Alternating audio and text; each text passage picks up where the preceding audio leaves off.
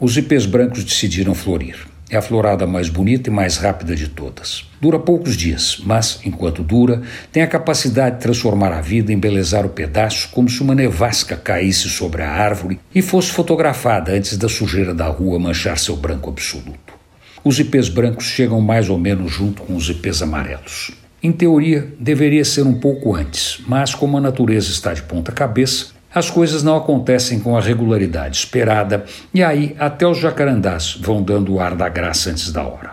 Os ipês brancos são delicados. As árvores são mais finas que os outros ipês, os galhos também, e a florada que os veste quando desce, desce com tudo e monta as árvores como se fossem reis ou rainhas em seus trajes de gala no dia da coroação.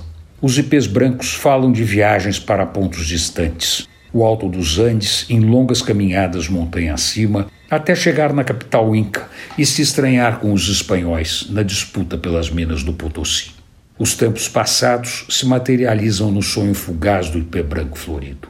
São Paulo era uma currutela de boca de sertão e seus filhos já demandavam longas distâncias, tirando o ouro e as pedras preciosas dos segredos das terras.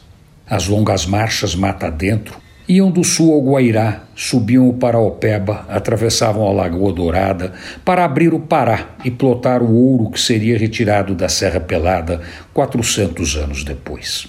Os ipês brancos guardam as lembranças, revivem lendas e história, reabrem os sonhos e dão esperança para quem demanda São Paulo atrás do sonho da vida melhor e do futuro para os filhos. Mas, antes de tudo, os ipês brancos, na sua rápida florada, enfeitam a vida. Antônio Penteado Mendonça para a Rádio Dourado e crônicasdacidade.com.br